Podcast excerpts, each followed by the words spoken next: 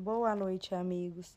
No estudo de hoje, contamos com a presença do nosso irmão João Marcos com o tema As Bem-aventuranças, perícope de Mateus, capítulo 5, versículo 1 a 12.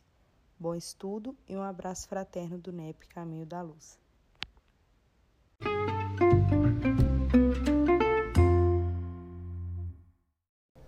Vamos lá então.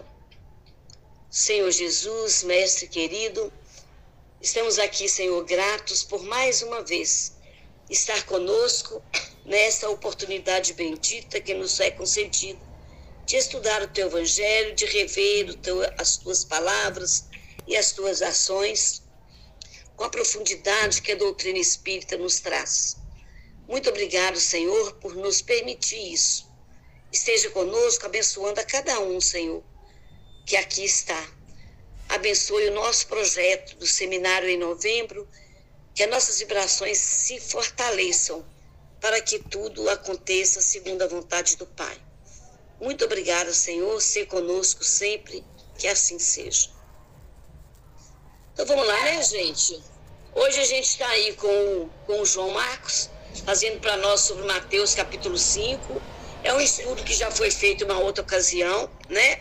O João Marcos até colocou aí é, uma proposta, é, quem viu aí no, no, no grupo, né? Eu não, não mandei para as outras pessoas, porque já foi mais tarde, eu esqueci mesmo. Mas ele tem uma proposta e ele vai conduzir aí o trabalho como ele, como ele achar e como a espiritualidade intuir, tá? Vamos lá, João.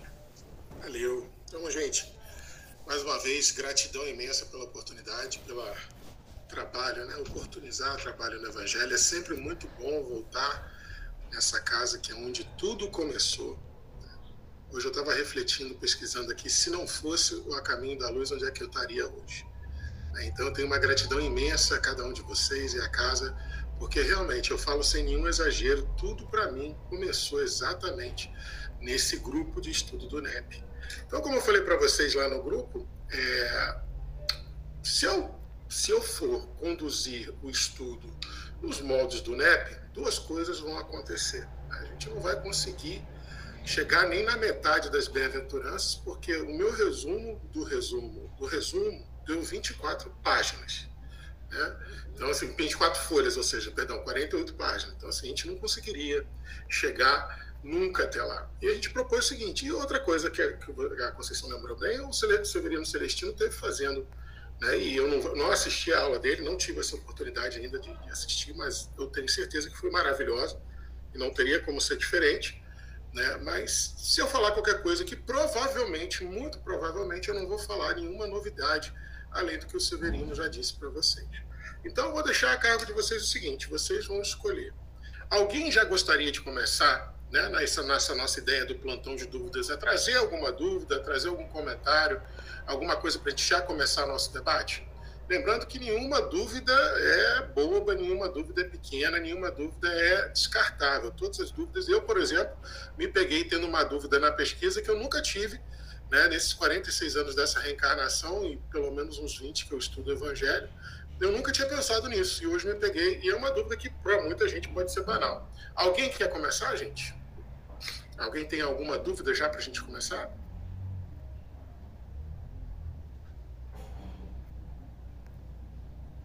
Dou-lhe uma. Tá todo mundo com o microfone fechado, hein? Quem quiser falar. Não? Então eu vou começar. Beleza? Mas eu vou começar. Vou começar. Depois eu vou provocar vocês a falarem. Vocês saberiam me dizer, né, como eu falei, para muita gente vai ser uma dúvida pequena, mas isso me trouxe, trouxe, a pesquisa disso me trouxe um aprendizado sensacional de coisas que eu nunca tinha percebido. Alguém aqui consegue me falar né, por que, que o sermão teve que ser no monte? A gente sabe que é uma figura mitológica, né?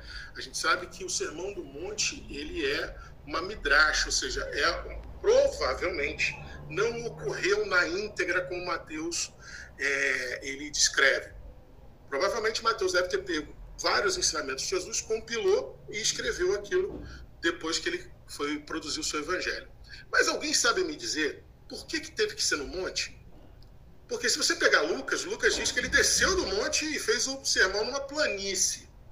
aliás, ele desceu do cume de, uma, de um monte e fez numa planície. Mas por que, que Mateus fez tanta questão que, de falar que Jesus subiu ao monte? Alguém sabe me falar isso? Olha, eu acho que se a gente for é, na letra, imaginaria que existia uma turma, como eu falei, ou seja, uma multidão de pessoas, e ele sobe no lugar mais elevado para ser visto e ouvido. Sim. Pode terminar, pode terminar. Se for pensar pelo lado espiritual, talvez a gente imagine que é, deixa entender que ali estava falando alguém que tinha autoridade moral para falar e que estava acima de toda aquela turma. Então. Perfeito. Mas aí eu comecei meu raciocínio exatamente como você trouxe, Ilcimar. Só que aí me veio logo a intuição, tipo assim, não, mas ele estava em Cafarnaum. E ele, em Cafarnaum, na, na margem do Tiberíades, ele pregava subindo no barco de Pedro. E sempre pregou muito bem ali. Por que, que teve que subir num monte dessa vez? A S. Silvia André começou a trazer aqui uma luz a mais. Ó. Ela está falando aqui no chat. Porque era o lugar de encontro com Deus. Entre Deus e a humanidade. Também perfeito, Silvia André. Vocês vão ver que no final, todas essas respostas se encontram numa coisa ainda muito mais legal. Eu vou compartilhar com vocês, então, as minhas anotações para ficar fácil para todo mundo entender onde eu quero chegar, beleza? Então, assim, são anotações de Word, tá, gente? Não, não fiz nenhuma apresentação, não. Certo? Tá todo mundo vendo? Ok. Só mesmo para a gente acompanhar. Né? Só lembrando aqui, primeiro vamos contextualizar para facilitar o entendimento, tá? Segundo o Evangelho de Mateus, primeiro, Jesus está voltando da tentação do deserto e quando ele voltou para Nazaré da tentação do deserto, descobriu que João Batista tinha sido preso. Aí ele deixa Nazaré e foi habitar em Cafarnaum para cumprir aquela profecia de Isaías que dizia: prestem bem atenção nessa profecia, que ela é muito importante para o nosso estudo hoje. O povo que está sentado na treva viu uma grande luz, e aos que estão sentados na região da sombra e da morte, uma luz raiou. E aí, Mateus diz que ele foi habitar à margem do Tiberíades e Cafarnaum para isso. E Mateus ainda fala o seguinte: depois que ele chamou o Simão, o Simão Pedro, o André, Tiago e João, os irmãos, né? Ele logo depois começou o ministério dele. E Mateus fala uma coisa bem interessante, ó. Ele fala que Jesus, Mateus tenta dar a ideia de que Jesus era realmente um fenômeno e diz o seguinte: olha, percorria toda a Galiléia, não ficava só ali em Cafarnaum, não, percorria tudo, ensinando nas sinagogas, proclamando o evangelho, curando toda doença, toda enfermidade. Sua fama se espalhou pela Síria inteira, foi para além da Decápole, foi para além de, da, da Judéia, da Idumeia, né? foi para além de Edom, foi para lá, quase chegou longe. Né? E seguiam-no, seguiam-no aqui Elcimar, seguiam-no turbas numerosas da Galiléia, da Decápole, de Jerusalém, da Judéia e do outro lado do Jordão. Então, o cenário que a gente começa é exatamente esse: Jesus cercado por uma renca de gente, ok? E aí, o que, que acontece com isso? Olha, vendo as turbas, né, subiu ao monte. Não sei se vocês já pararam para pensar mas, de uma forma geral, para nós, eu já vou voltar aqui, gente, porque o que a gente quer está lá na frente. Ah, aqui, ó, começa por aqui. Porque fez questão da figura do monte. Jesus não pregava nas margens do Tiberíades, no barco de Pedro? Então vamos lá. É, existe uma ideia psicanalítica que foi trazida por Carl Gustav Jung, que fala sobre as é, sincronicidades Sincronicidade é o termo psicanalítico para o que a gente chama de coincidências, certo? Isso para a psicanálise é quando uma coisa acontece em coincidência com a outra, então ele tende, as coincidências tendem a se repetir, porque é uma base da teoria psicanalítica que o sintoma vai sendo repetido para que você possa recordar qual foi o trauma que gerou o sintoma elaborá-lo, superá-lo, aprender com ele para que o sintoma seja então sanado. Então a ideia de sincronicidade é que as coisas se repetem mesmo, por um motivo que é muito maior. Isso na cultura judaica faz uma diferença danada, porque o judeu crê muito em sincronicidade. Ele acha que a sincronicidade é o atestado de Deus para que aquela coisa é verídica e teve o dedo de Deus. Teve o dedo de Deus ali. Tanto é que tem aquela teoria do Hazaka, que uma coisa precisa se repetir três vezes para que o judeu tenha aquilo como verdade, dê aquilo como uma coisa que realmente merece ser, merece atenção. Mas eu não sei se repararam, né, dito isso, não sei se repararam que a Bíblia, ela cita pelo menos, pelo menos, tem mais, tá, gente? Eu consegui achar 15 montes famosos na Bíblia. 15. Mas, antes disso, trazendo o que a Silvia Andréia trouxe, a simbologia do monte, primeiro, para o judeu, simbolicamente, o monte é o primeiro templo. Quando eles entraram na terra de Canaã, na terra prometida, a primeira coisa que mandaram fazer os judeus erige que um altar de pedra vai ser o seu primeiro templo. Então a simbologia do monte, eles entraram no primeiro monte, na primeira reunião deles, erigiram o templo. A simbologia do monte tem a ver com o templo. E assim o André lembrou bem, ó, é a proximidade com o Deus do Altíssimo. Tem a ideia de elevação e principalmente esforço para chegar nessa elevação. Isso é muito legal. O judeu vê o monte como uma simbologia de chegar até Deus e todo o esforço que é necessário para se chegar ao cume do monte. Então vamos lá ver alguns montes famosos. Vamos lembrar aqui alguns montes famosos. Ó, Monte Ararat é onde a Arca de Noé repousou depois do dilúvio. Né? Monte de Moriá é onde Abraão partiu com Isaac para oferecer em sacrifício. Né? E depois Salomão construiu o seu templo, né, o seu primeiro templo, no Monte Moriá. No Monte Sinai, ou também para alguns o Monte Sinai e o Monte Horebe, eles são a mesma coisa. Né? Então, no Monte Sinai no Monte Horebe, foi onde Deus se revela a Moisés como uma sarça ardente. Depois, né, isso, alguns como eles acham que é o mesmo monte, mas alguns falam, é no Horebe, é no Sinai, é no Horebe, é no Sinai. Então, no mínimo, eles são dois montes muito próximos de uma mesma cadeia geológica. E depois, no Sinai, a tábua dos Dez Mandamentos foi dada a Moisés. Também no Horebe, Deus deu a visão para Elias, quando Elias teve lá aquele, aquele, aquela depressão dele, que ele achou que estava tudo errado, que foi para a caverna. Deus falou: ó, sobe o Horebe que eu quero conversar com você. Elias foi lá, subiu e Deus deu uma nova visão, uma nova missão para Elias. Outro é o Monte Ebal, onde foi construído o que eu falei para vocês. Né? O primeiro altar, depois que se entrou, que os judeus entraram na Canaã, entraram na Terra Prometida. Monte Nebo, também muito importante, que foi onde Deus teve o seu último colóquio com Moisés, o último contato, contato de Moisés com Deus. Deus chama Moisés e fala assim: Moisés, sobe o Monte Nebo que eu quero te mostrar a terra prometida.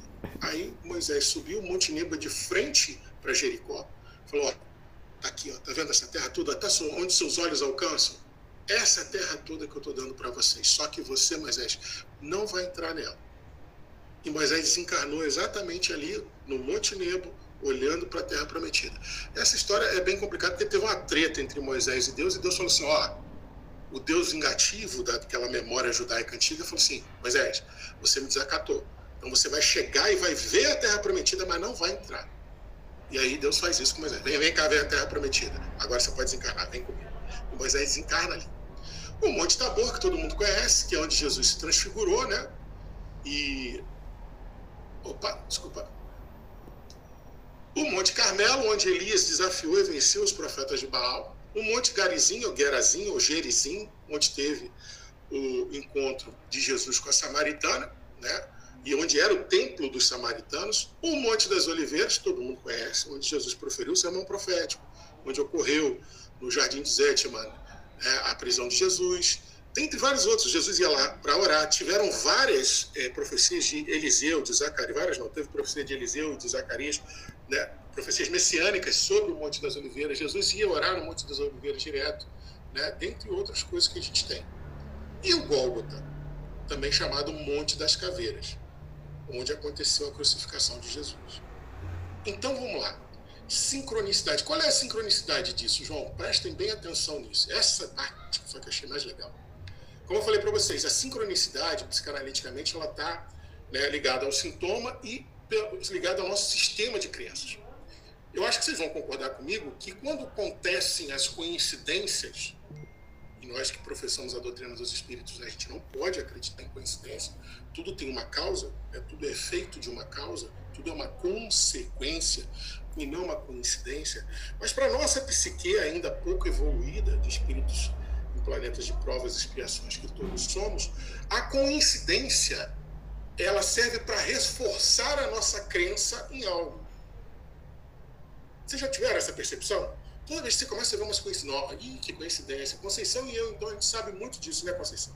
Acho que a gente chama as, as coincidências do NEP, que acontecem demais. Mas as coincidências, elas, psicologicamente, elas servem para reforçar sua crença em alguma coisa. Toda vez que você vê sincronicidade, você tende a acreditar mais naquelas coincidências. E o judeu percebeu isso muito cedo, não é?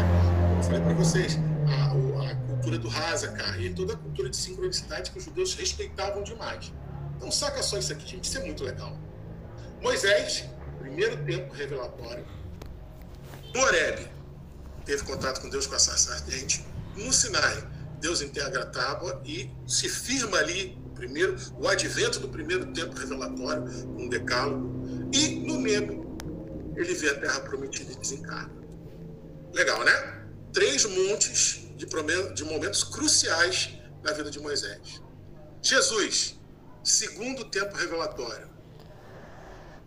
Tentação, quando o diabo tenta, tenta Jesus no deserto e leva ele até um monte mais alto e mostra todos os reinos e a glória para ele. Teve também a transfiguração no Tabor. Teve também o sermão profético nas oliveiras. Teve também a prisão nas oliveiras. Teve também a crucificação, que foi no monte, no Calvário. E, segundo Lucas, a ascensão foi no Monte das Oliveiras. Adivinha onde é que tinha que ser o sermão do monte, então, para ter sincronicidade? Todos os grandes contatos com Deus foram em montes. Elias com Deus, Moisés com Deus, Jesus com Elias e com, é, com Moisés, Jesus com Elias e Moisés na transfiguração.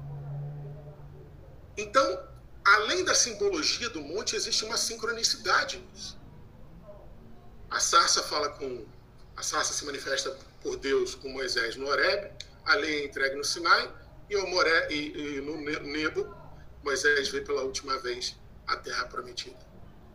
Jesus transfigura no Tabor, né, é preso nas oliveiras e é crucificado no Calvário, e depois em sua ascensão novamente nas Oliveiras. Então é óbvio que um evento que inaugura o advento do Cristo, porque eu não sei se vocês sabem disso, para a grande maioria, a maioria esmagadora dos teólogos, dos críticos textuais, desde Agostinho de Hipona, concordam que todo o advento do Cristo começa o Sermão do Monte, independente se ele aconteceu ou não.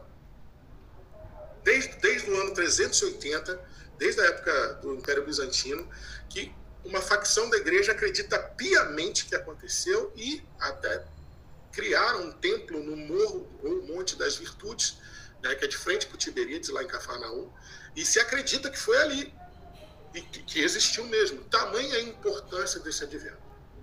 Agora, para terminar, saca só que legal. Isimar e Conceição, vocês que vão lá para a França, Terceiro tempo revelatório, no, no terceiro tempo revelatório, Allan Kardec. No dia 18 de abril de 1857, Kardec lança o Livro dos Espíritos no Palais Royal. Adivinha onde fica o Palais Royal? Dá um chute aí, alguém. Se Moisés foi no monte, Jesus foi no monte, onde é que fica o Palais Royal? Monte também. Não, não é. Infelizmente não é, gente. É só pegadinha mesmo. Mas, de frente para o Palais Royal, você vê aquela grande pirâmide do Louvre, que é uma simbologia. Mas por que, que não precisou ter um monte, então? Né? Porque a gente não né, houve uma evolução dos tempos revelatórios. Mas essa é bem interessante. Eu botei a pegadinha de propósito nele. Que eu falei assim: ah, só falta onde Kardec lançou o livro dos Espíritos ter sido um monte também. Mas vocês entenderam a importância da sincronicidade? Que legal! Muito legal isso, né? E aí, gente, quem tem mais alguma dúvida, quem quer trazer mais alguma coisa, já falei minha dúvida, agora é com vocês.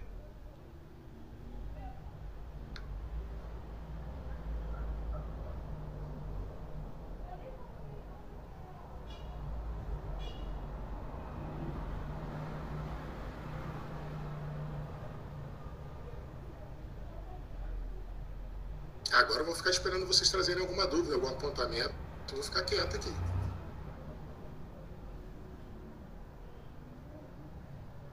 João, não é bem uma dúvida, não, mas assim, é, é, falando de, dessa situação, e quando coloca o texto dentro do contexto, a imaginação da, a imaginação da gente é fértil, né? A gente começa a visualizar aquela cena.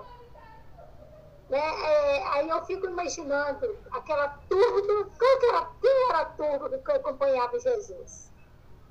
Os pobres, estrupiados, aleijados, ou seja, os enjeitados, não tinha ninguém bacana lá. Né? Aí você imagina é, Jesus ali no monte que seja um pouco mais alto, sentado em volta dos seus discípulos. E o que que ele faz? Eu estou imaginando o seguinte, que eu deve ter pensado o seguinte, meu Deus, o que, que eu vou fazer com esse povo, com esse coração partido aqui atrás de mim, né? Com, com toda essa dor, com, tudo que eles têm, o que eles têm é, é só dor, eles não têm mais nada.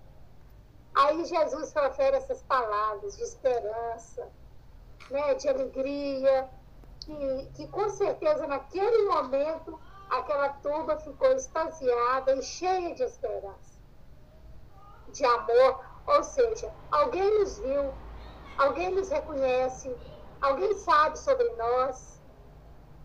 Né? Aí deixa esse, esse código que até hoje a gente está tentando ainda entender, compreender e mais ainda, mais difícil ainda de praticar.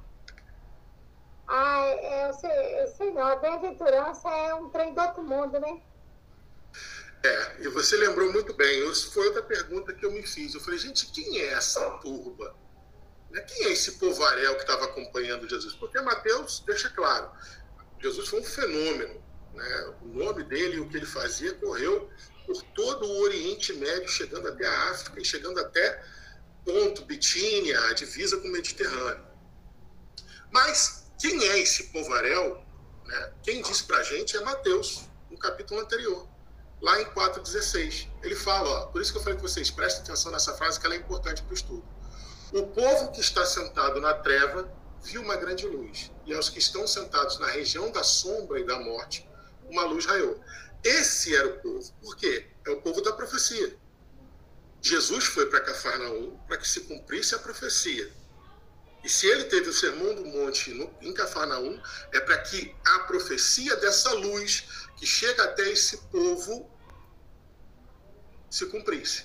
E aí tem muita coisa legal. Por exemplo, quando o grego original fala um povo que está sentado na treva, sentado na região da sombra da morte, esse sentado né, é catimenos, que quer dizer um sentar-se como a condição como se fosse assim, mais para assentado, tipo assim, vai ficar ali. Em contraposição com a palavra, o verbo do Jesus subindo ao morro, assentou-se e abrindo a boca começou a falar. Esse assentou-se de Jesus já é um sentar por atitude. É aquele sentar-se típico de um rabi para ensinar seus discípulos. Então, olha como é que Mateus tem uma delicadeza na, na interpretação dele. O povo estava lá assentado, parado, né, jogado nas trevas, treva, a palavra treva, né, escotia, obscuro, falta de clareza, de compreensão, estava lá naquela obscuridade, naquela ignorância. E estava também assentado, paradão, sem perspectiva de mudança, na ignorância e na região da sombra da morte, né? do grego cora esquia thanato, que quer dizer o seguinte, um campo, cora, região é um campo, um campo, campo, terra, terra firme, terra firme, planície, em contraposição ao mar. Esquia, sombra, literalmente sombra. E da morte, morte mesmo. Então não tem nem, nem, nem figurativo nessa, nessa ideia. A galera estava morrendo, morrendo de fome, morrendo da violência romana. E aí, se tudo isso acontecia num cora, num campo, como diz a profecia, que estavam num campo, na planície, baixo, na, na linha do mar, na, no nível do mar. Se essa dor, se essa ignorância, se essa fome, se essa sombra da morte acontecia ali, é óbvio que para acontecer a luz, eles tinham que elevar-se. por isso também a figura do monte. E aí eu falei para vocês, qual monte? Só para a gente achar que eu também achei bem curioso, né? Desde o ano 200, aqui tá 280, não, 380, uma freira chamada Irmã Egéria deixou um diário de peregrinação, foi achado um diário de peregrinação dela, onde ela dizia, em todas as letras, que os rituais, que na época eram rituais até da, da igreja primitiva, que aconteciam num tal do Monte Eremos, que ficava em Cafarnaum, e era um montezinho, 150 metros do chão, do, do, do 150 metros da, da, da linha de, do nível de Tiberíades. Né? E mesmo assim, 58 metros abaixo do nível do mar, como a maioria de Israel está. E no Monte Eremos foi onde aconteceu o sermão profético. Dali para cá, o Império Bizantino pegou isso como uma verdade.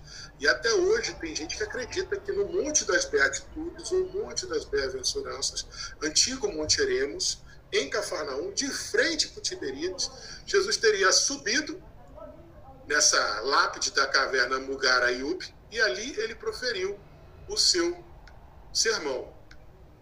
Gente, lembrando, a gente nem sabe se o sermão aconteceu ou não, né? mas é interessante a gente saber o seguinte: isso aqui é muito legal. Ó.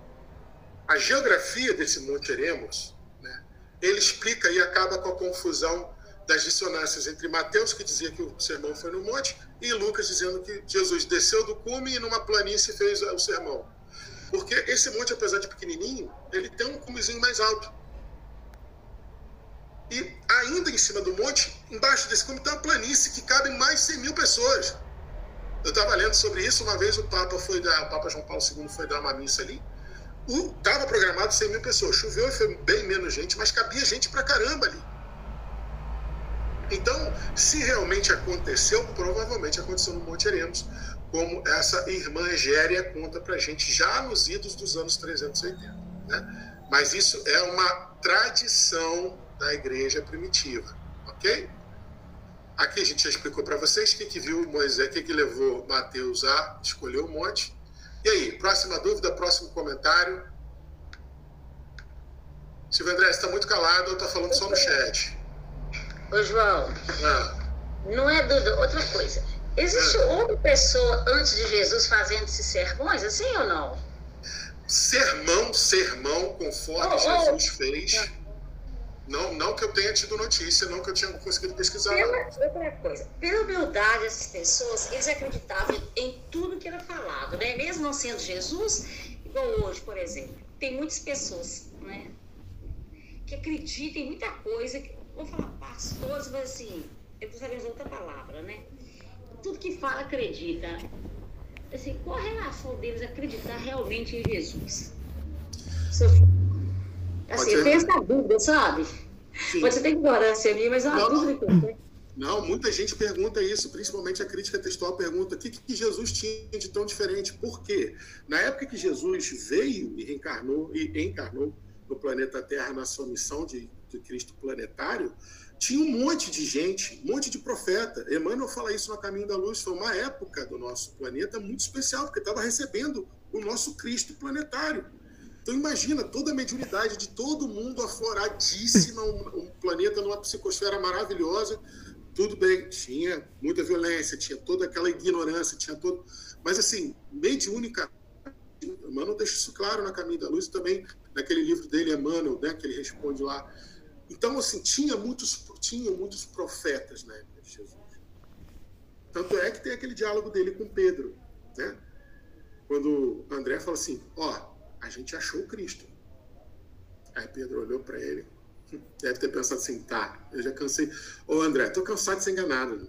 Já, essa história, tem 400 anos que Deus não fala com a gente, André. Desiste, não vai aparecer Messias nenhum, não. E aí, na hora que Jesus chega, falou assim: Ó, você é Pedro, né? e você é Simão Pedro, eu vou te fazer pescação, pescador de homens. Mas lá no Evangelho de Mateus, e isso se repete nos demais evangelhos, Cristina, tem assim, o povo, principalmente no Evangelho de João, o Evangelho de João fala isso várias vezes. E eles criam em Jesus porque nunca ninguém tinha falado do jeito que ele falou, nem feito as coisas que ele fez. Se alguém chegasse para vocês, né, para mim, para você, para todo mundo, fizesse um grande milagre mesmo, daquilo que até os mais céticos, por exemplo, como eu, ia ficar assim, ó, eu não sei explicar isso não. Isso aí realmente é alguma coisa mediúnica. Você não ia ficar inclinado a acreditar naquela pessoa? Sim ou não? Não é? Então Jesus falava de um jeito que ninguém tinha falado, interpretava a lei de um jeito que ninguém tinha interpretado até então e fazia coisas que nenhum profeta tinha feito até então. Então, assim, as pessoas tiveram, é, fora, lógico, né, Cristina, a gente não pode esquecer, todo o magnetismo do espírito crístico Jesus. Que eu imagino que só a presença de Jesus, para aqueles que tivessem o coração minimamente aberto, só a presença dele já deveria fazer uma, uma lavagem, uma, uma limpeza espiritual. Né? Então, sim, mas os evangelhos deixam claro, Cristina, respondendo objetivamente sua pergunta. Todo mundo acreditava porque nunca ninguém tinha falado do jeito que Jesus falava, explicado a lei do jeito que ele explicava, trazido o consolo que ele trazia e, principalmente, feito as coisas que ele fazia. Entendido? João Batista, fala para nós, querido. Ô, ô, João Marcos, o diálogo de Jesus com Nicodemos é, reforça isso bem para nós. Sim, que quando, quando Nicodemos fala com ele, vocês estão me ouvindo, então, né? Pô, tô te ouvindo. É, quando Nicodemos fala para ele, bem sei que vem de Deus, que ninguém faz o que faz se não estiver próximo de Deus, né? O Nicodemos já reconhece em Jesus é, é, e, e, o Evangelho também fala que Jesus ensinava com autoridade. Ele ensinava, ou seja, em Jesus, a fala, o pensamento o sentimento e a ação é uma coisa só. Não tem sombra, né? Em nós tem sombra. Você fala uma coisa e faz outra. Você titubeia. Em Jesus, Jesus é o luminoso, né? É, é a luz. É o ser iluminado total, né? Exatamente. Muito bem lembrado. Uma das vezes que João fala isso é no diálogo de Nicodemos. Obrigado, João Batista, é isso mesmo. É, mas ele repete ainda outras vezes, né? E, e, e João faz muita questão né, no evangelho dele, até porque a, a, a, crítica textual diz que a missão do evangelho de João era convencer os agnósticos né, que estavam surgindo nas igrejas do Oriente. Eu já expliquei isso para vocês, então a maioria dos estudiosos fala o seguinte: chegou o cristianismo, chegou o evangelho lá para mais para o Oriente, né? A galera, não, mas é, chegou ali Índia, Paquistão, né, aqueles lugares onde já se tinha um contato maior com a mediunidade. Aí chegou lá e falou assim, ah, mas esse aí de multiplicar pão, a gente tem um profeta nosso ali que multiplica pão até hoje. Ah, não, mas andar sobre as águas. Tem um avatar ali, né, um, um yogi que anda sobre as águas. Então, a missão de João foi provar que Jesus, além de tudo, era o único que tinha sido que era legitimamente o Filho de Deus. Então, João tinha muito essa necessidade de falar o quanto que as pessoas criam em Jesus. Ah, tanto é que no tempo discutiu sobre Moisés antes, ah, antes que Abraão fosse ou já era. Ah, muitos dividia todo mundo. João deixa sempre isso muito claro. Dividia todo mundo, mas todo mundo, assim, a maioria, a maioria acreditava nele. Né? Justamente porque João tinha essa missão de fazer todo mundo acreditar que Jesus era mesmo o Filho de Deus. Deixa eu ver quem levantou a mão aí. E o Simar, fala, querida.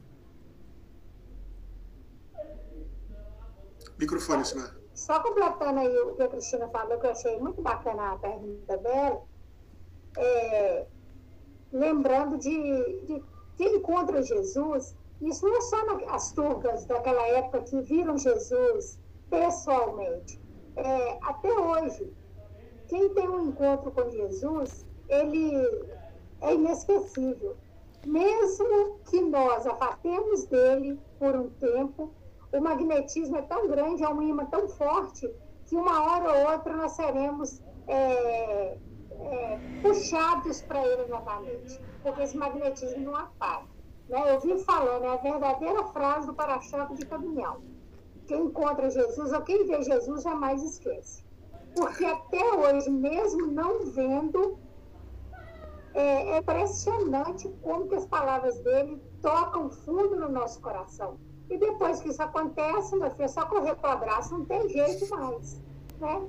A paixão é instantânea.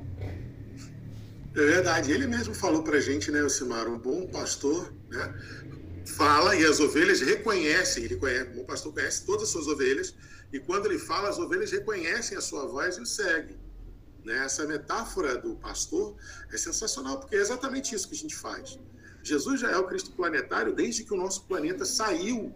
Né? Emmanuel tem essa figura maravilhosa, né? desde que o planeta saiu das mãos de Deus, ele foi entregue pessoalmente para Jesus. Emmanuel tem uma metáfora nos livros dele que ele fala que Deus entregou pessoalmente o planeta Terra assim que ele foi recém-formado para Jesus. Desde essa época ele já era Cristo.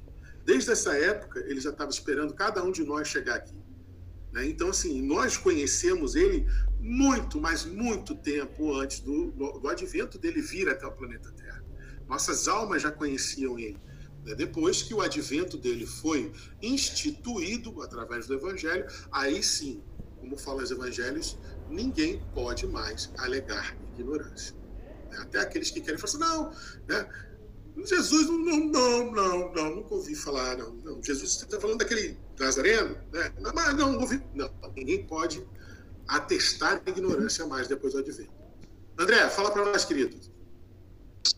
É, a, a, a coincidência naquele momento que o planeta estava em transição, saindo de primitivo para provas e expiação. Como nós estamos em, em, em transição. É, sim, essa cronologia espiritualmente falando, André, ela, ela é um pouquinho mais ampla, mas eu concordo com você, por isso a questão dos tempos revelatórios, que a coisa mesmo se sedimentou no advento. Né? A gente acredita assim, e isso até gera discussão, mas eu, eu sou da escola do seguinte, que o mundo primitivo terminou, terminou oficialmente o primeiro tempo revelatório. Mas a maioria não vai acreditar nisso. Né? Mas isso daí é amplitude de, de, de interpretação histórica, André. A questão é, você está certíssimo quando você fala, o planeta estava numa transição. Qual a principal transição que o planeta estava? Enfim, enfim, o Cristo viria pessoalmente mostrar a lei de Deus para a gente.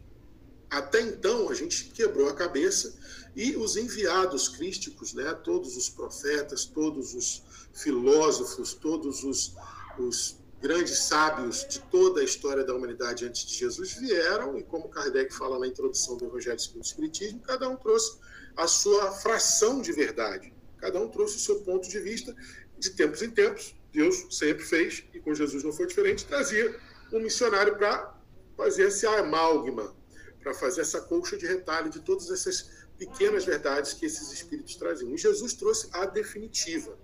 Ele veio para rifar, agora sim. Daqui para frente é só aprimorar, mas não mais colcha de retalho. Agora eu estou entregando para vocês um manto inteiro. Né? Agora, daqui para frente, o que vocês vão fazer é aprimorar. Né? Ninguém vai chegar e colocar mais nada novo em cima disso daqui. E nessa transição, sim, André. E ali é o momento mais importante do planeta Terra. Né? Até hoje, na nossa história evolutiva, né? pode ser que amanhã ou depois tenham momentos mais importantes? Pouco provável. Né? Até porque o saudosismo das nossas almas não vai deixar. Mas o momento mais importante da história do planeta Terra, sem dúvida nenhuma, foi quando o Cristo encarnou-se no nosso planeta para trazer a lei de Deus e inaugurar o advento luminoso do Evangelho para a gente. Certo? Entendeu, André? Show! E aí, gente? Quem tem mais alguma dúvida? Quem quer falar mais alguma coisa?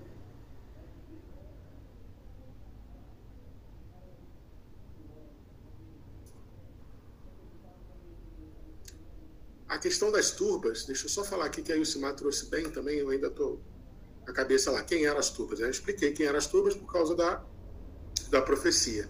Mas olha só, lembra que eu falei? Mateus ele é de uma primorosidade.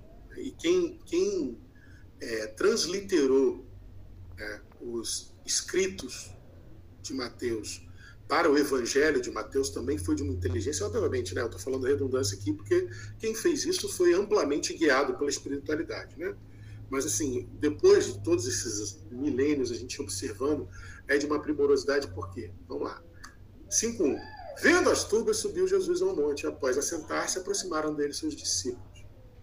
Esse vendo é o verbo grego idom, que é tudo.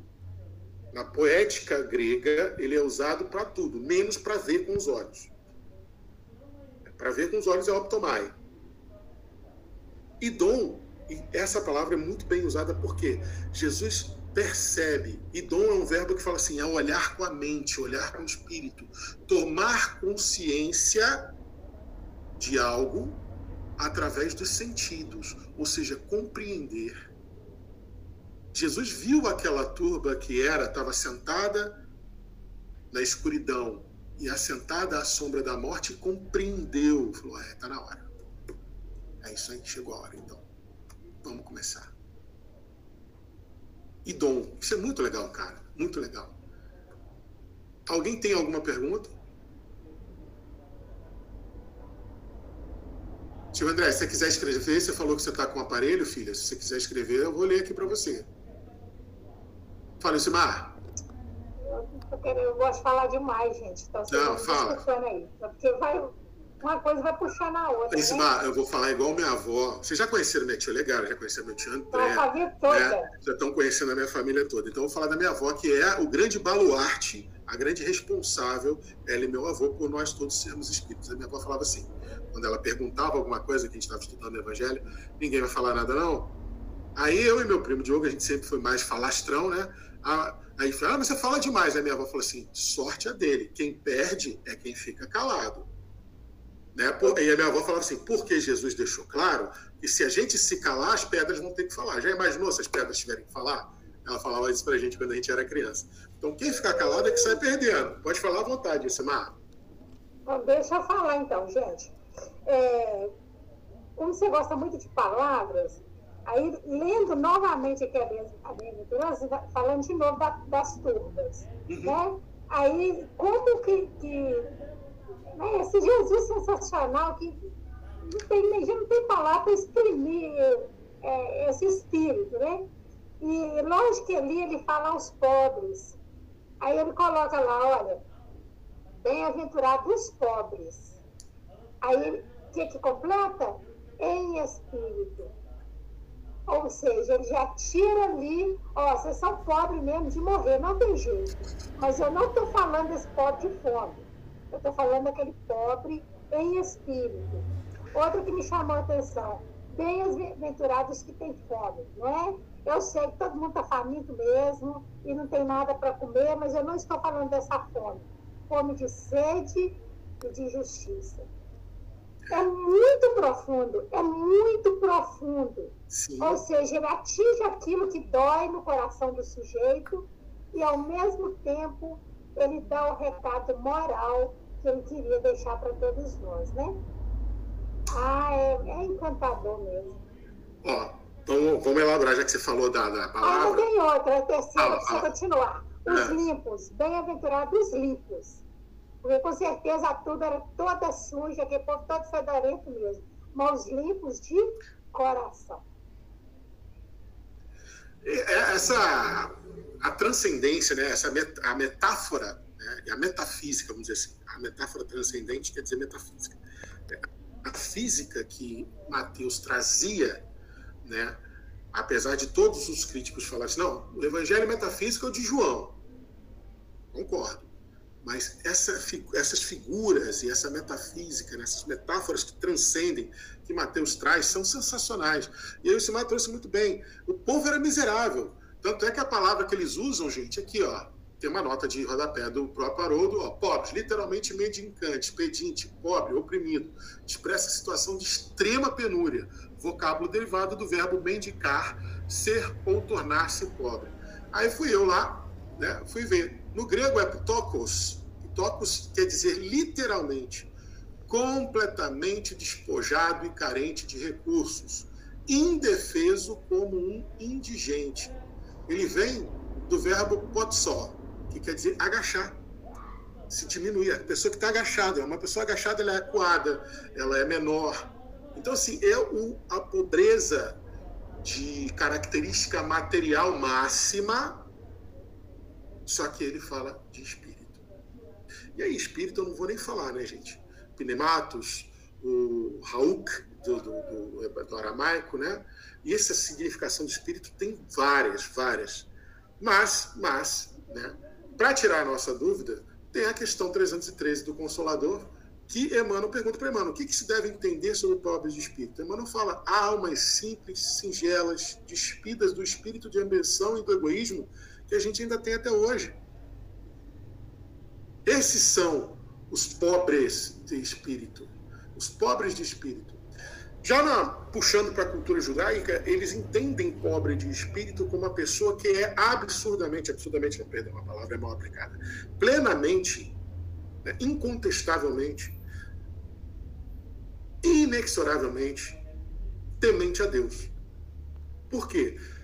Para o entendimento de pobre de espírito da cultura judaica, é você se saber tão dependente de Deus, mas tão dependente de Deus, mas tão dependente de Deus para toda e qualquer coisa, até para existir, para simples de inspiração, para o seu alimento. Você é tão dependente de Deus, ou seja, você é tão pobre, tão carente de recursos, que não te cabe outra opção além de amar esse Deus, adorar esse Deus, louvar esse Deus que te dá tudo praticamente de graça. Eu não sei se vocês já sabem, já foi dito para vocês, mas o Sermão da Montanha, ele é. Jesus deixou claro isso para a gente, né? Ele falou assim: não vim destruir a lei, eu vim fazer com que ela se cumpra.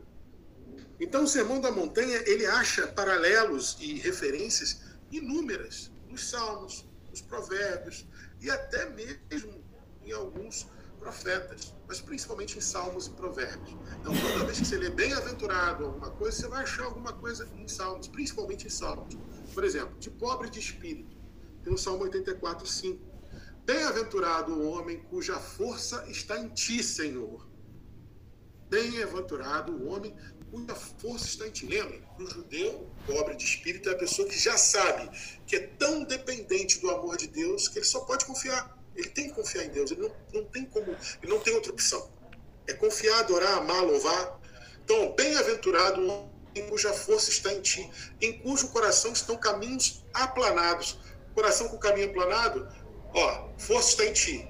Pobre de espírito da pessoa que crê, a pessoa que é temente. Este é o sentido de temente. Eu dependo de Deus para tudo. O judeu tem essa consciência de uma forma que a gente aqui no, no Ocidente ainda vai levar muito tempo para conseguir atingir o nível de, de, entendimento do judeu do quanto que ele é dependente de Deus. O judeu é tão dependente de Deus que ele acorda, a primeira coisa que ele faz é agradecer a Deus. Ele não levanta da cama sem agradecer.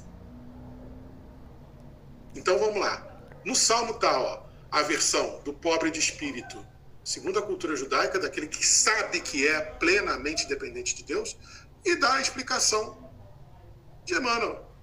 A pessoa que é despida de espírito de ambição, coração aplanado, aquele coração que não é altivo, aquele coração, né?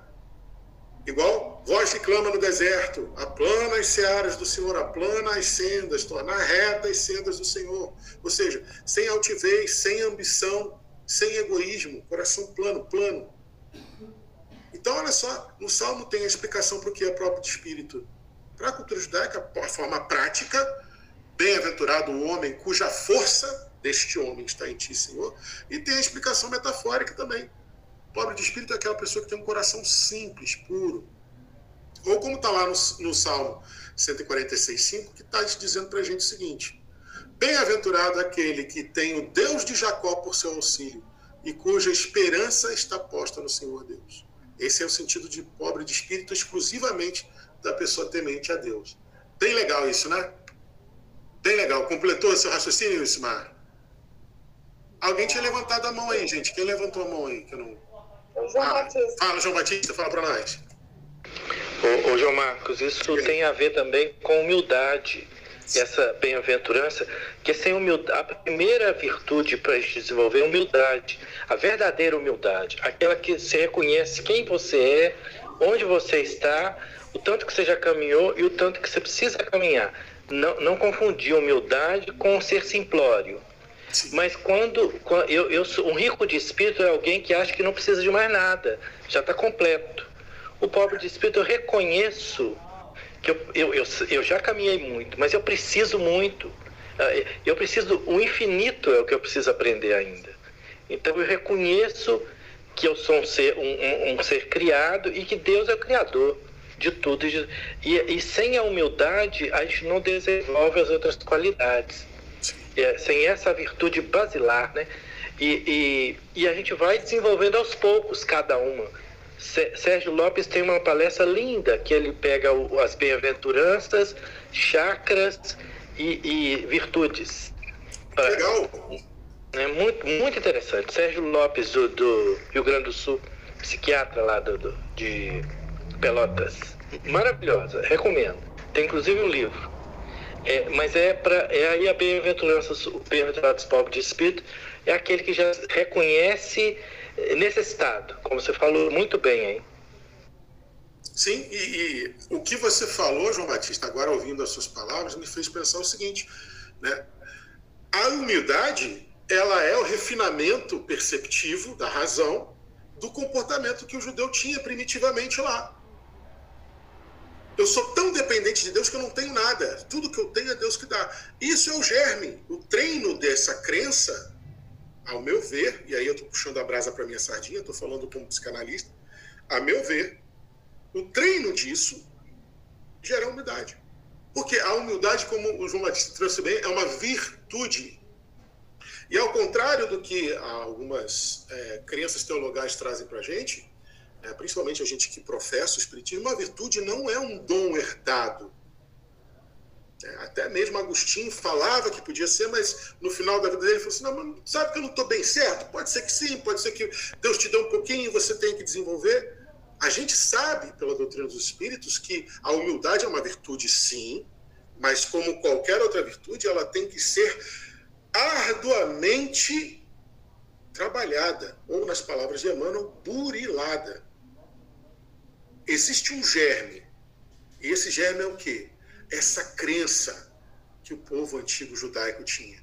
Emmanuel fala que toda vez que a gente lê sobre o povo judeu, né, a gente tem que interpretar o povo judeu como uma simbologia, uma figura de linguagem de toda a humanidade. Então, eu entendo dessa forma, Emmanuel falando assim, que eu tenho que me colocar no lugar deles.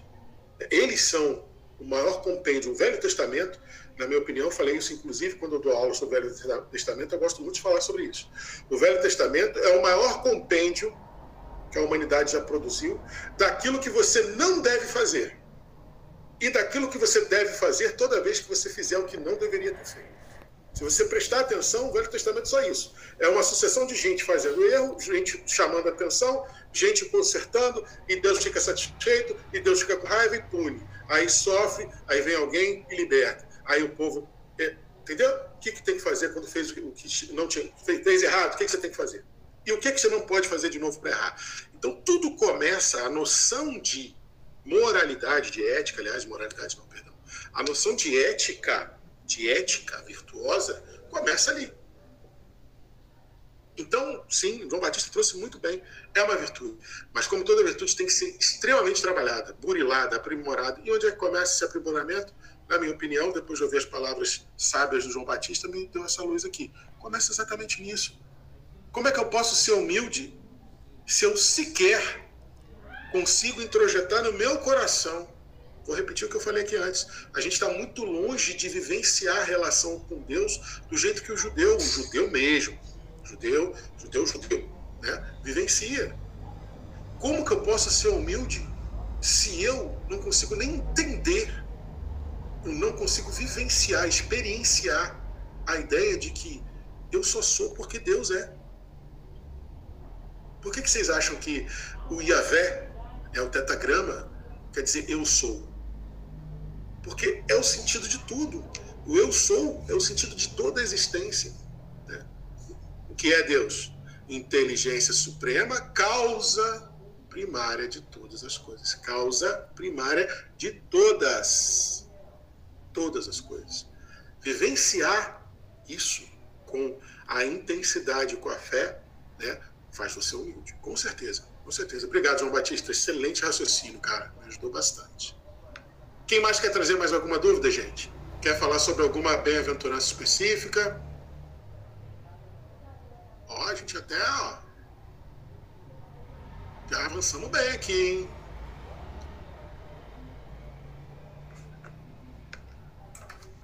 Silvio André, João, a bem-aventurança dos versículos 11 e 12 também querem dizer Jesus enfatizando que os discípulos sofrendo insultos, perseguições e acusações falsas por causa da sua identificação com Jesus, semelhante às que Jesus passava e passaria e as recompensas que eles ganhariam, sim, sim.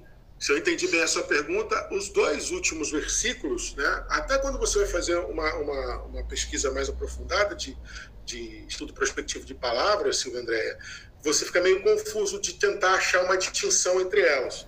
Né? É a mesma coisa quando as bem-aventuranças repetem duas vezes que o reino dos céus vai ser. Né? Deles é o reino dos céus, o pobre de espíritos. Depois, ah, cadê? Misericordiosa, pacificadores, porque chamados de Deus, aqui, perseguidos por causa da justiça, porque deles é o reino dos céus. São duas coisas assim, ah, tem distinção. Não, não, não, não, é a mesma ideia. Né? Até as palavras que foram usadas é a mesma ideia. Mesma coisa, perseguidos por causa da justiça, e quando injuriarem, perseguirem mentindo de serem todo mal contra vós por causa de mim. A única coisa que muda é o seguinte: perseguidos por causa da justiça. Vocês lembram da história de Yorebet, o pai de, de Ih, gente, fugiu Paulo Estevão, pai de, de, Nossa, como é que era o nome, o nome hebraico de Estevão mesmo? Gesiel. Gesiel, obrigado, João Batista. Gesiel e de Abigail. Vocês lembram o que aconteceu com Yorebet? Yorebet foi esbofeteado, foi perseguido, e ele se vingou tocando fogo lá na propriedade que matou o cara que fez todo aquele horroroso, matou ele também, ele sofreu tudo que aconteceu, toda aquela desgraça. Isso, né, Bem-aventurados vós que são perseguidos por justiça, bem-aventurado. Aí Yorebete fez isso. Lá na frente, o filho dele, o rebento dele, Gesiel, já Estevão, quando foi perseguido, o que, que ele fez? Ele só falou. Ele abriu o canal dele para a espiritualidade falar por ele, despertou a ira de Paulo, na época Saulo, foi morto, foi assassinado, brutalmente assassinado, mas aceitou. O bem-aventurado, vocês que são perseguidos por causa da justiça, o melhor exemplo que eu posso fazer comparativamente é o Rebete e Estevão, ex-Gesiel. E o Rebete, quando foi perseguido, não esperou na bem-aventurança. Se vocês perceberem, depois vocês façam uma, uma varredura nos Salmos, os Salmos dizem o seguinte, sempre falam assim, bem-aventurados, que confia no Senhor. Que confia no Senhor. Bem-aventurado que confia no Senhor. Bem-aventurado que confie no Senhor. Confie no Senhor, confie no Senhor, confie no Senhor, confie no Senhor. E o Rebelde não confiou no Senhor. Ele se revoltou. Gisiel, já Estevão, não. Ele confiou. Tanto é que Emmanuel traz para a gente a figura lindíssima em Paulo Estevão, que quando Estevão estava desencarnando, ele teve a visão do próprio mestre vindo buscar ele. Isso é lindíssimo. Isso é muito bonito.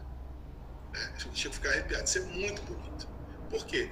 Estevão soube ser perseguido pela justiça e esperar na bem-aventurança. Mas, para poder melhorar, isso é que é ser perseguido. E o outro, Silvio André, antes de dar o exemplo, outro exemplo, quando injuriarem, perseguirem mentindo, é a perseguição específica dos cristãos. Perseguido por lei é todo mundo que está sofrendo algum tipo de injustiça legal. Porque naquela época tinha muito, né? Naquela época, quem fazia a lei era quem podia mais. Então a lei, né, usando o jargão popular, naquela época, o pau que dava em Francisco nunca ia dar em Chico. O pau que dava em Chico era dez vezes mais pesado do que o pau que dava em Francisco. Né? A lei era muito prevaricatória. Então as pessoas sofriam muita, muita injustiça travestida de legalidade. Próprio Jesus, gente. Se vocês forem parar para pensar na quantidade de erros jurídicos diplomáticos, religiosos que houveram no assassinato de Jesus é uma coisa absurda. Absurda. Se houvesse a mínima legalidade, realmente Jesus não teria sido morto. Se houvesse a mínima legalidade, tanto da teocracia judaica do, do Sinédrio quanto da, do Império Romano, né, da lei cesárica da, da, da, de Roma, Jesus não teria sido morto. mas foi perseguido por, por conta da justiça, né? aquela justiça que é prevaricatória. E depois, Silvio André, né, é a, justi- é a injustiça específica para aqueles que vão seguir o cristianismo. Mas, ó, você quer ver um negócio que legal? A gente falou que sempre tem uma relação com salmos, né? Deixa eu ver qual salmo que é. Olha só, para poder exemplificar um pouco melhor usando os salmos, tá? Quando. Tá aqui. Bem-aventurados os perseguidos por causa da justiça, porque deles é o reino dos céus. Né? Você. Ih, não tem salmo, não, então é outro mesmo. É esse aqui mesmo. Ó, o salmo relativo a essas perseguições da justiça, Silvia Andréia. Salmo 119, de 1 a 3. Bem-aventurados os que trilham caminhos retos e andam na lei do Senhor. Bem-aventurados os que guardam seus testemunhos e os buscam de todo o coração, e não praticam iniquidade, mas andam em seus caminhos. Isso encaixa muito com essa bem-aventurança. Por quê? Por causa dos exemplos que eu falei. Bem-aventurados os que trilham caminhos retos e andam na lei do Senhor. E o Rebeca, pai de Jeziel e de Abigail, Emmanuel fala que ele era um, um fiel cumpridor dos seus deveres religiosos. Era um israelita modelo, exemplar. Ou seja, ele era um bem-aventurado que tinha caminho reto no Senhor. Mas na hora que ele foi chamado ao testemunho dele, ele buscou o Senhor no coração dele? Sim ou não? Ele trilhava caminhos retos. Emmanuel fala isso no início de Paulo Estevam. Yohabed era exemplar como um israelita. Mas na hora que foi chamado ao testemunho, foi esbofeteado pelos guardas, o coração dele se distanciou do, Jesus, do Senhor e ele não conseguiu guardar o testemunho dele com o coração esperando no Senhor. E aí o que aconteceu? Ele foi lá e praticou iniquidade. Praticou crueldade, maldade, vingança. Gesiel também era um exemplar israelita, Emmanuel deixa claro. Mas, mais do que isso, Gesiel já vinha com aquele germe dos espíritos que reencarnaram para ajudar o evangelho a se concretizar.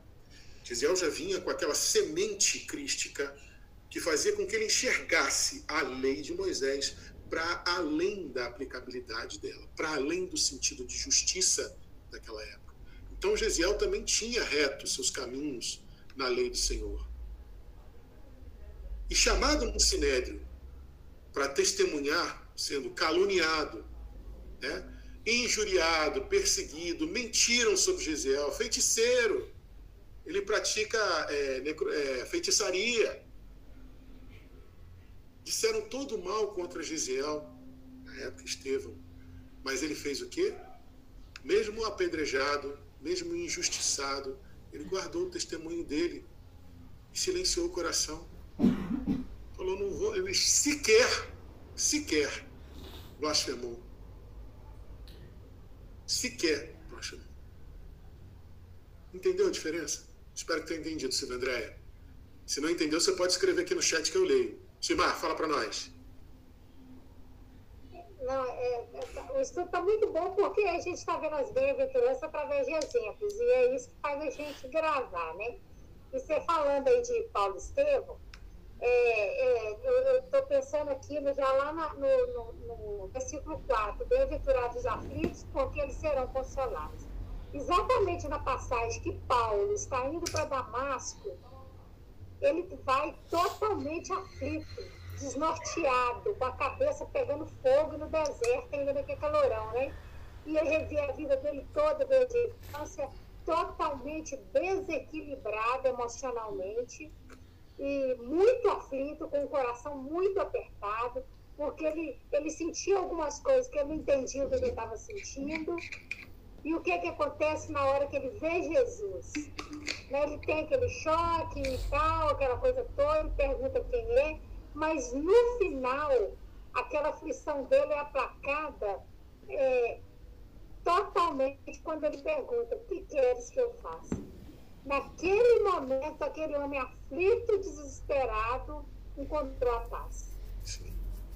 Aí, voltando para os dias de hoje, para nós, principalmente, que passamos sempre por muitas aflições também, é, quando a nossa cabeça Paulo está ali, desnorteada, em desequilíbrio total, se a gente conseguir parar três minutinhos, essa, essa, essa, essa mente totalmente, né, parecendo um furacão, e nós conseguirmos fazer uma prece de coração, nós encontramos a paz do Cristo imediatamente. Aí a gente entende o que, que é o, consolo para o aflito. Né? E Paulo, em Paulo a gente vê isso assim, né? Literalmente. Muito bom. Sim. E aí, dentro do que você falou de Paulo, aqui, ó, Evangelho segundo o Espiritismo, lá no capítulo 5, no item 12.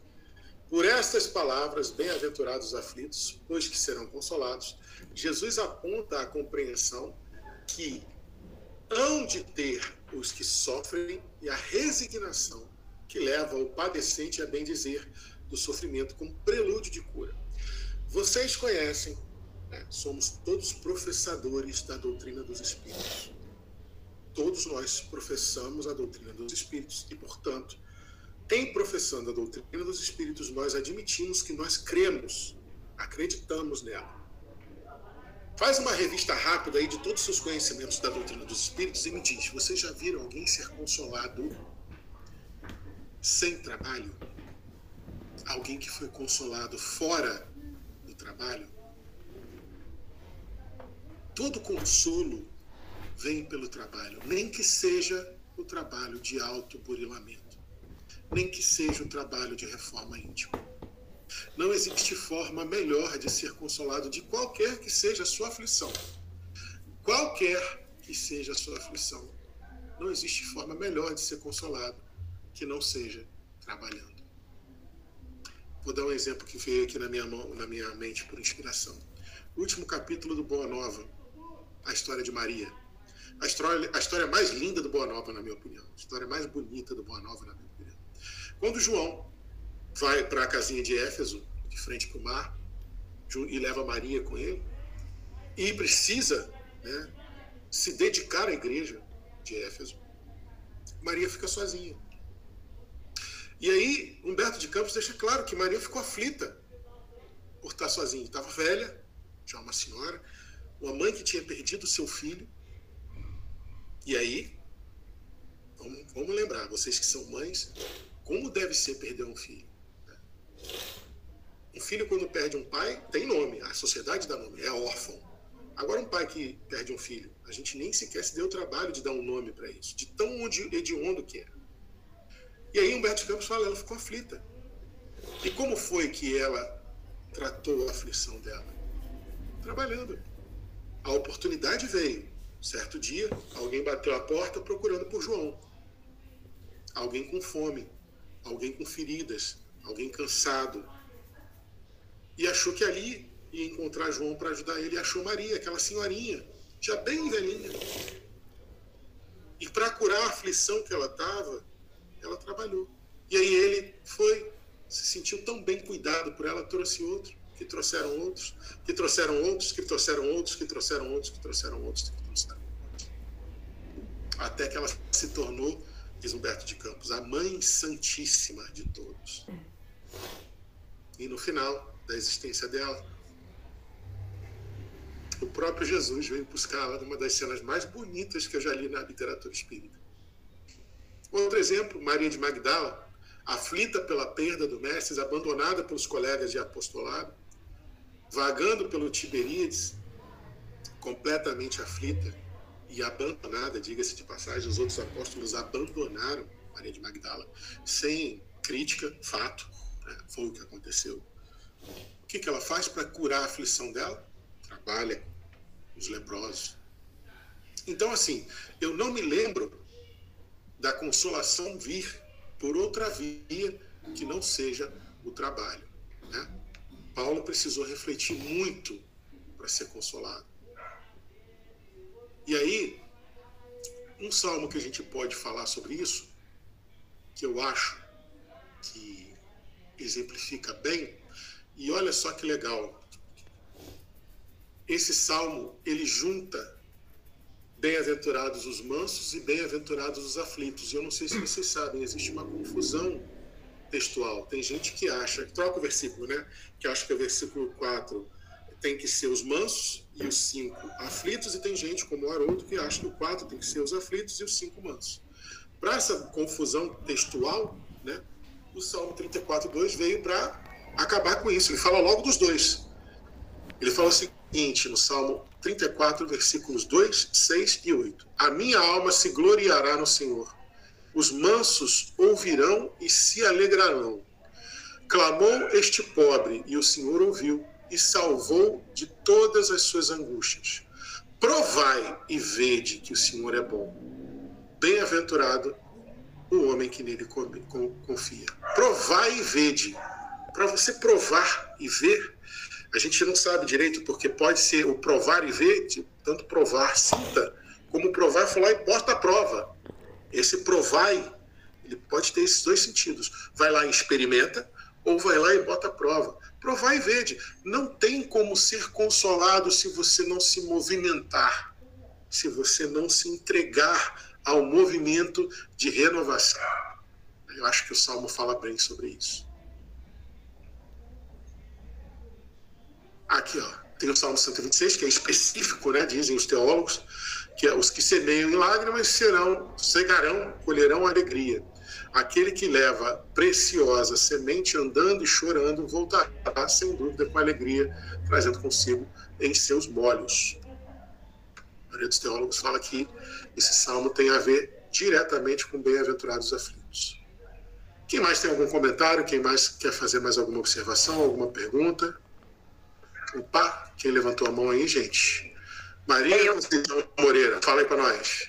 Eu tô sem câmera mesmo, que minha internet tão horrorosa aqui. Ah, isso aí é para você, para você nunca mais reclamar que eu não abro a minha câmera. É a espiritualidade se dando Verdade, verdade. Ah. É, Bem-aventurados os aflitos, é, a gente já viu que nós temos que nos considerar aflitos para a gente não se sentir superior nós, às vezes, nos sentimos é, os maior, maiorais. Nós somos é, capazes de resolver todos os problemas. Eu não preciso de ninguém, eu não preciso de Deus. Então, eu não vou até o Pai.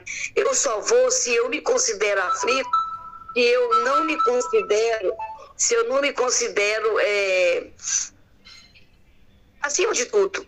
Porque enquanto eu estou, não preciso de nada, eu consigo sozinho resolver o problema, eu estou aqui, não preciso de ninguém, eu não estarei nessa sintonia de se considerar uma pessoa que precisa do outro, que precisa de Deus.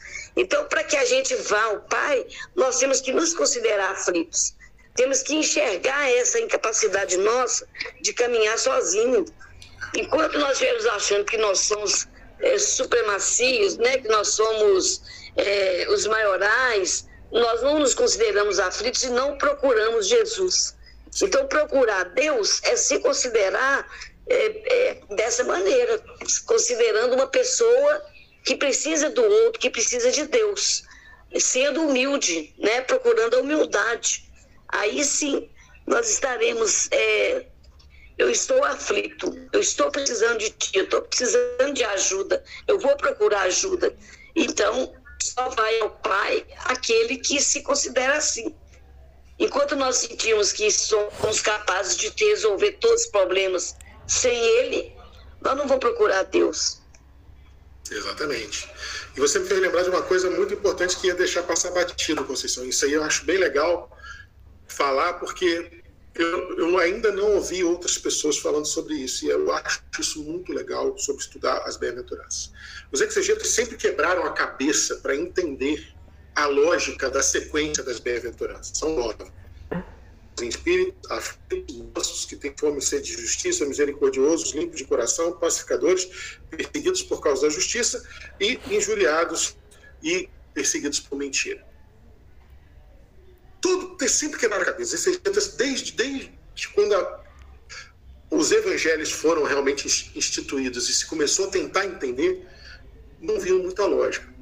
E eu li uma vez, vou citar a fonte para vocês, mas perdão, porque foi uma dessas lidas ano passado e eu acabei esquecendo de escrever a fonte. E eu acho muito legal e faz muito sentido e bate com isso que a Conceição falou. Tem uma linha exegética né, que fala o seguinte: as bem-aventuranças são a primeira condição para a segunda, a primeira condição para a segunda, a primeira condição para a segunda. Então, para você ser consolado, pra, se você é aflito para ser consolado, é preciso ser pobre em espírito. Foi o que a Conceição acabou de falar. Quem não vier pelo amor, virá pela dor. Quantas vezes a gente tem que ir pela dor para poder ser pobre de espírito realmente, para poder experienciar a pobreza real de espírito? Você só consegue ser, né?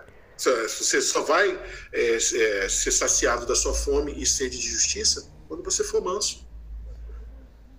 Não tem como você saciar-se de justiça se não for através da mansuetude. Exemplo de Gesiel, Estevão, exemplo do próprio Jesus, exemplo de Paulo de Tarso, que quando foi ser decapitado, reza a lenda da, da tradição da igreja, que o soldado romano tremeu com a espada em punho, porque sabia que ia matar Paulo de Tarso, a figura homérica, respeitadíssima, importantíssima Paulo de Tarso. E a tradição, a lenda da tradição, diz que ele se ficou extremamente balançado com isso e pensou em desistir.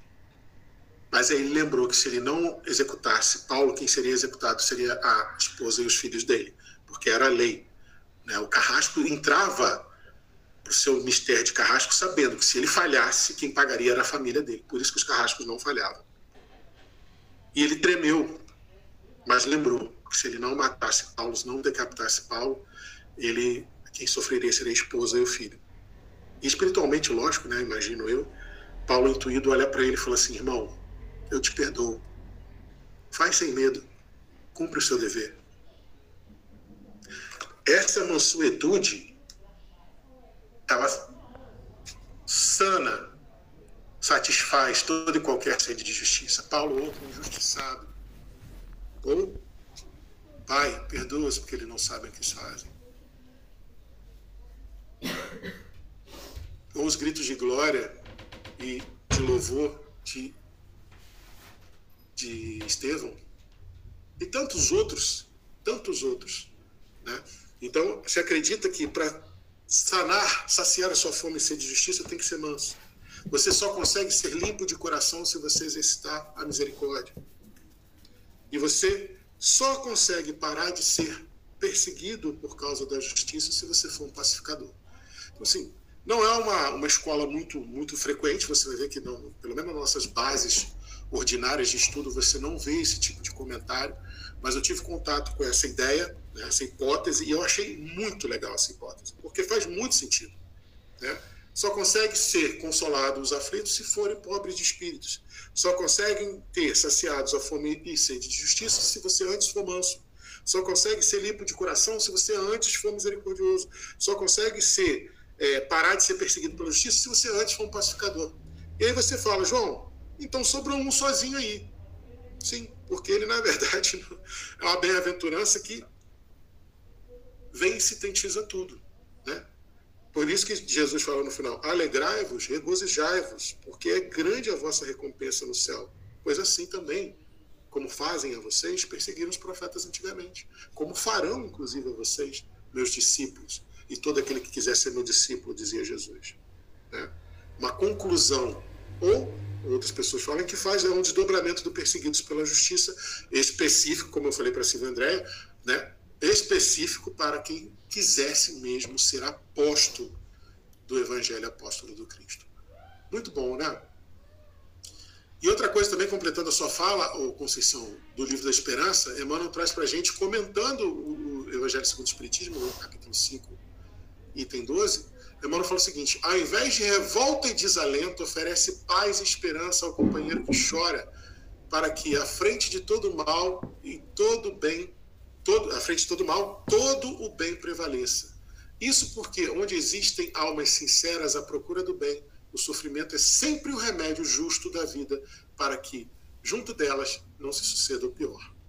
Né? Não se revolte. Traga o bem, né? Seja manso. Você quer ser aflito? Seja primeiro pobre de espírito. Confie em Deus. Seja bom. Né? Muito legal. E eu botei isso aqui porque eu não sei se vocês viram, essa semana chegou até mim uma, uma, um avanço tecnológico. Tem uma galera aí nos Estados Unidos que está conseguindo é, colocar um implante cerebral numa paciente que teve um derrame, né, um acidente vascular encefálico, e através das ondas cerebrais, do pensamento praticamente, né, não que seja isso, mas para explicar melhor, eles conseguiram criar por inteligência artificial um avatar numa tela que meio que se comunica, né, faz movimento, balbucia algumas palavras. Né, e isso vai ser, se isso realmente se concretizar, vai ser um dos maiores avanços que a medicina teve nos últimos 500 anos. E se isso concretizar, uma coisa a gente tem que falar. Essa irmã que está ajudando, né, só uma paciente topou fazer isso. Né? E só essa paciente, desde o início, está sofrendo tudo. Colocar um implante cerebral é horroroso, a mulher fica com tipo um cano de BVC para fora, aqui aberto o tempo todo. Ela deve tomar choque, porque de vez em quando deve falhar algum mecanismo, deve ter dores de cabeça, ela deve sofrer. Mas ela está lá firme e forte para ajudar essa tecnologia a acontecer, sabendo que ela vai ajudar várias outras pessoas, porque na entrevista ela fala isso. Ela fala assim: o que mais me motiva é saber que nunca mais, isso aí se concretizar, outra pessoa vai sofrer o que eu sofri.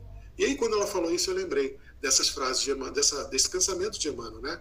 Ela precisou ter o um acidente vascular encefálico, ou seja, precisou ficar aflita com um aparente mal, um aparente mal, para que, trabalhando a aflição dela, ela servisse como ferramenta para criar essa tecnologia, deixar essa tecnologia vir para ajudar todas as outras pessoas. Então, o mal que na verdade era um bem. Isso eu achei muito legal. Só completando o raciocínio da Conceição. E aí, gente? Conceição, a gente já está no horário, tá não? Olha, Ismar. Estamos no horário. Tá, mas deixa o Ismar falar. Não, porque você ficou emocionada com a história de Maria. Uhum. Eu, só, eu, só, queria fechar aqui com outra para você chorar também.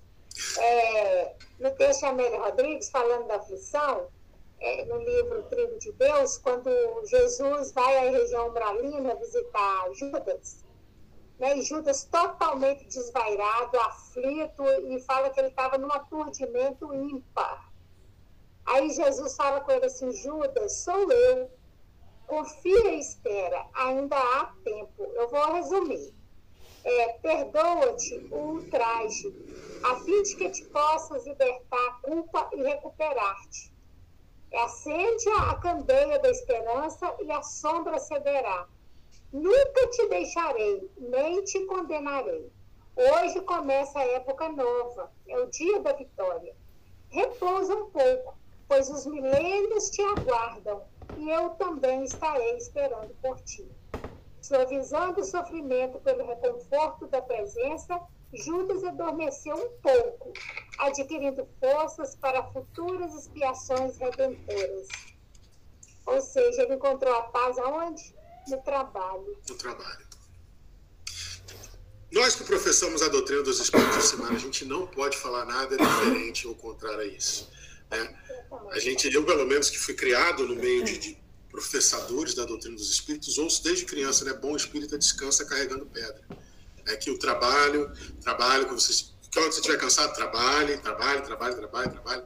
É igual disciplina, disciplina, disciplina do Emmanuel pro Chico. Né? Então, assim, o trabalho é. E se vocês pararem, assim, só encerrando esse raciocínio, para vocês verem como é importante essa questão do consolo vir pelo trabalho, psicanaliticamente falando, a pior e mais egoística sensação, ou afeto, ou postura, ou comportamento que você pode ter, a pior, a menos é, valiosa, a menos produtiva e mais egoística é a culpa. Por quê? A culpa te atrapalha em duas coisas. Enquanto você estiver culpado, você não consegue se arrepender. Arrependimento não tem nada a ver com culpa. Muito pelo contrário. Arrependimento é quando você não se sente mais culpado. E a culpa é egoística por quê? Porque quando você se sente culpado, você está negando as consequências. É como se você falasse assim: não, não, não, não precisa ver a consequência do que eu fiz, não. Eu mesmo estou aqui me martirizando ó, com a culpa. Ó. Não, não, não, não, não. Prejudiquei o Simar, não, Simar, não. Precisa, não, não, deixa que eu mesmo me. Isso também é egoísta. a consequência justa tem que ser dada por Deus, não é você que escolhe. Então a culpa, ela é horrorosa por causa disso. Ela te impede de se arrepender e te impede de você é, entender que você tem que receber a consequência justa, não é você que escolhe. Então, a culpa te mantém aflito. Concorda? E para você vencer essa aflição da culpa, o que, que você precisa fazer? Trabalhar para superar a culpa, entender que a consequência tem que ver, para se arrepender, e aí dá aquele processo que Kardec fala a gente no céu e inferno, né? Arrepender-se, sofrer as consequências e depois repor o bem que se retirou. Né? Só fechando esse raciocínio. Vamos lá, Conceição? Vamos lá. É isso aí, João. A gente estava. O João estava meio receoso, porque o, Severino já tinha feito esse estudo para nós, mas assim, a gente sempre tem muita coisa para aprender, né? Muito. Gente, eu queria lembrar vocês e até ver uma confirmação, porque sábado nós vamos ter o Luiz Elias conosco, 5 horas da tarde, porque ele ficou para nós de trazer sobre os três, os dois primeiros mandamentos, que ele falou que dá um congresso. Então, é, nós, nós queríamos confirmar com quem, quem vai poder vir, entendeu? Porque é muito legal. Ele vai, ele é o único dia que ele tem, ele está dando aula à noite, não pode vir.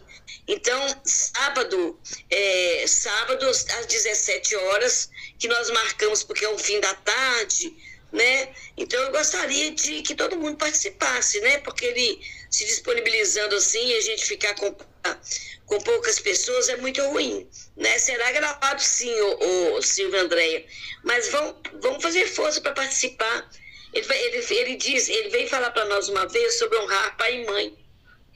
Então ele falou que numa ocasião ele gostaria de falar dos três primeiros mandamentos, que esses três mandamentos são primordiais. Então ele se dispôs a vir agora sábado às 17 horas. Vamos nos programar para estarmos aqui, né? Isso não está é, cancelando o estudo da próxima terça. Próxima terça teremos o Santana, tá? Então nós, nós vamos ter assim um estudo com Santana na terça e no sábado com com, com o Aloysio Elisa. Eu vou fazer uma chamadinha para ver quem vai, quem vai topar e estar tá junto. Tá bom? Já pode botar meu nome lá. É, aqui mesmo, Silvio André, vai ser pelo Google Meet aqui mesmo, tá? A gente põe um link, eu mando para todo mundo e vai ser assim, nesse sábado agora, dia 2 de setembro. Tá bom? Você Vamos está... fazer a nossa prece então? É, Põe sim... então, é, eu quero agradecer ao João pela nossa, a compreensão é, é, realmente a gente, quanto mais a gente estuda, mais a gente fica espantado, né? E a cada você, você trouxe coisas, é, compreensão melhor para a gente, para mim principalmente, eu, eu, tive mais discernimento ainda. E, e, e muito obrigada, tá? Gratidão Gratidão mesmo. Gratidão recíproca. Então, Conceição, eu não vou poder estar, que eu vou viajar. Eu vou ficar um tempinho fora, tá bom, meu amor? Pra variar, né? Ah. Nossa senhora. Aqui, depois você escuta lá. Tá? A gente vai fazer uma tomada lá. E lembrando do seminário do, da Imaíra do Saulo em novembro. Já vamos começar a fazer a nossa divulgação certinha, tá? Pra gente, em outubro, fechar essa, essa divulgação aí. Tá bom? Silmar, faz a prece para nós. Faço. Já falei demais hoje, ninguém quer fazer, não? Não então, pode fazer. Então vamos, né, gente? Lembrar dessas palavras maravilhosas, dessa bem-aventurança que a cada vez mais nos traz conhecimentos que nós nem imaginávamos e pensar na presença do amigo divino, sereno, calmo, tranquilo, é, sempre a encher os nossos corações de esperanças, de expectativas, é, de sonhos né, de vontade de sermos um pouco melhores, de podermos, a partir deste momento, praticar um pouco mais do seu Evangelho e agradecidos plenamente pela presença do João, pela presença de todos que estão aqui e daqueles também que não puderam estar.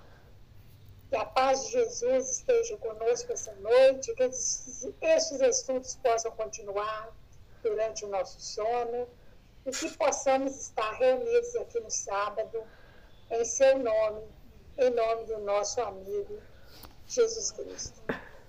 Que assim seja.